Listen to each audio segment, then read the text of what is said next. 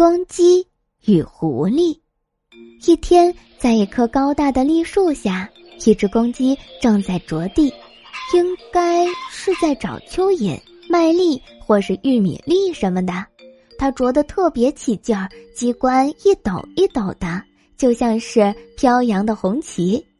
突然，他看见一只刚从树林里钻出来的狐狸正向自己走来，因为早已熟知对方的秉性。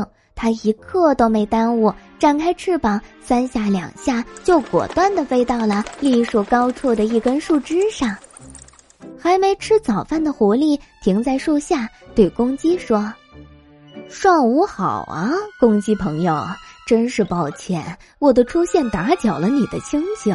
我到这来真没什么恶意，可你却一看见我就飞到那么高的地方，不会是因为怕我吧？”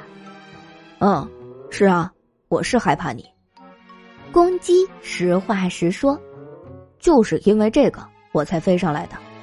你怎么这样呀，我的朋友？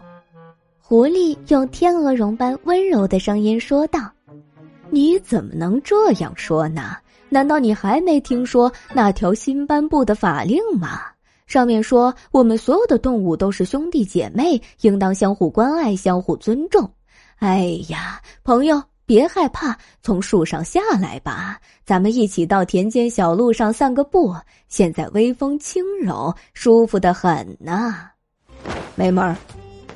公鸡在枝头上一动都没动。我很了解你，知道你在打什么主意。虽然大家都说你聪明过人，但是你可骗不了我。心怀不轨的狐狸一心想着美餐一顿。本想坚持说服公鸡相信自己并无恶意，但就在这时，他看见菜畦上有只大狗正向他走来。那是一只强壮的猎犬，牙齿无比尖利，要是真发生什么，完全可以和狼叫板，毫不含糊。于是，狐狸立即决定在那只狗靠近之前逃回树林。你怎么走了？